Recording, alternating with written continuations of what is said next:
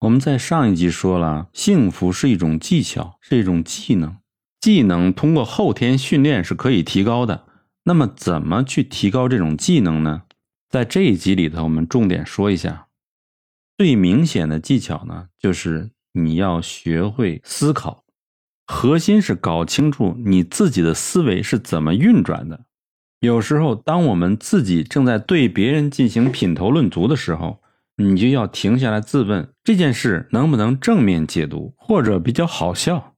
有时候，你为某些事感到特别的恼火，但你现在呢，你要看到它的一个积极的方面。刚开始可能你需要花很长时间才想明白。如果你经常用理性的分析去解读你感到恼火的事情，那你现在这种积极方式的解读可能会很快完成，几分钟你就可以从负面的情绪中找出它的乐趣。假如说某件事情你感到不快，那你从这个不快里头能不能苦中作乐？比如说某人说你某某某某某方面不行。你能不能从缺点中找优点？我给你举个我的例子，我称之为反败为胜法。专业老师评论我的读书技巧太平淡，没有起伏，容易让人昏昏欲睡。第一次听到这种评价的时候，我很沮丧。咋不夸我呢？我自己觉得还可以，为什么别人这么评价呢？但是我冷静下来一去想，我确实有这个问题。但是这个问题呢，短期之内呢，又不太容易彻底的改进。那怎么看到它的积极的方面呢？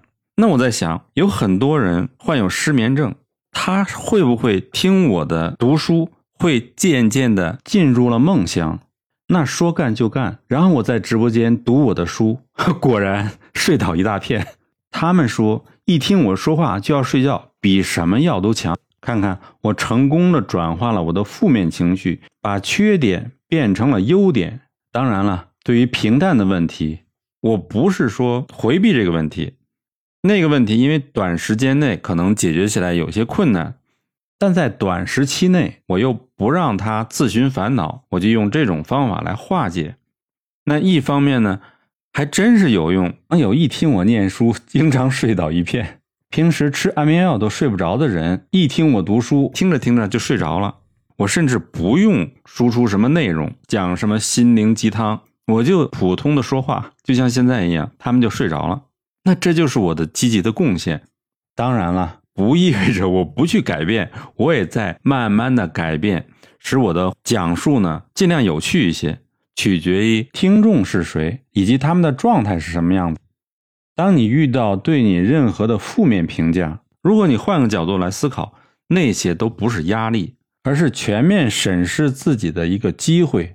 换一个方式，换一个角度去思考，然后根据你自己的步骤去慢慢改进你所谓的缺点，或者你同时发现这个缺点实际上可能也是你的优势。另外一个，每当你意识到自己。对什么东西产生欲望的时候，你可以问一下自己：这个东西对我来说真的很重要吗？我至于因为这件事不合我的意，我就感到很难过吗？在很多情况下，你会发现，当你问这种话的时候呢，其实那件事对你没有那么重要。这时候你的心情就不会像没有思考的时候那么难过了。再比如，你对周边的事情批评的越多，你就越自大。在某个瞬间，你状态极佳，此时你自我感觉良好，觉得自己都比别人强，什么都比人强。过了一会儿呢，又会觉得不如人，被那种孤独感又吞噬，那又是一种烦恼。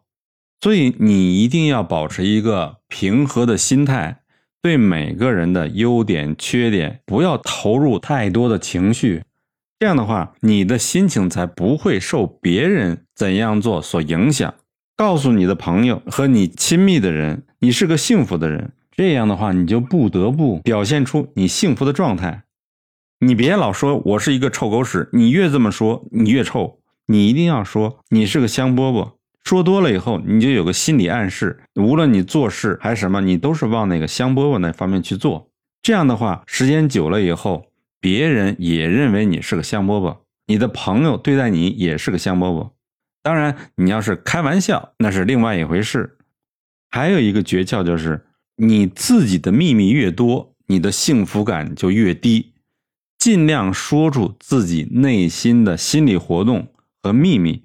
这样的话，你感觉你没有什么心理活动，你都能从嘴里说出来，你的幸福感就会越来越多。不过也别告诉人家银行账号密码。如果你陷入惶恐怎么办？你要用冥想、音乐和运动重新调整这种情绪，然后把让你感到惶恐的事情放下，选择新的事儿，把情绪和能量投入那里头，你自然就不去想。我们现在很多时候来关注新闻，而新闻的目的就是让你感到焦虑和愤怒。但是有些新闻背后的科学、经济、教育、冲突这种趋势是有积极意义的。你要保持良好的心态，乐观的看待新闻，从负面新闻里头分析出它的客观情况是什么样子的，你就不会被那些垃圾新闻。负面新闻所影响，要知道，愤怒和焦虑对你的幸福感是具有大大的破坏力。另外，政治、学术、社会地位，这些都是零和游戏，就是有你没我，有我没你这样的一个状态。太关注那些东西，会引起你的负面的情绪。与之相反，正和游戏，我们可以共同生长，共同生存。有你也有我，多参与这种游戏，才能造就你是个积极向上的人。另外，阳光、户外运动、正向思考和维生素和氨基酸这些不是药物，但是可以增加你大脑中的血清素，使人始终保持健康、清醒、积极、乐观的状态。同时，因为你有这些乐观，所以你会越来越健康，越来越幸福。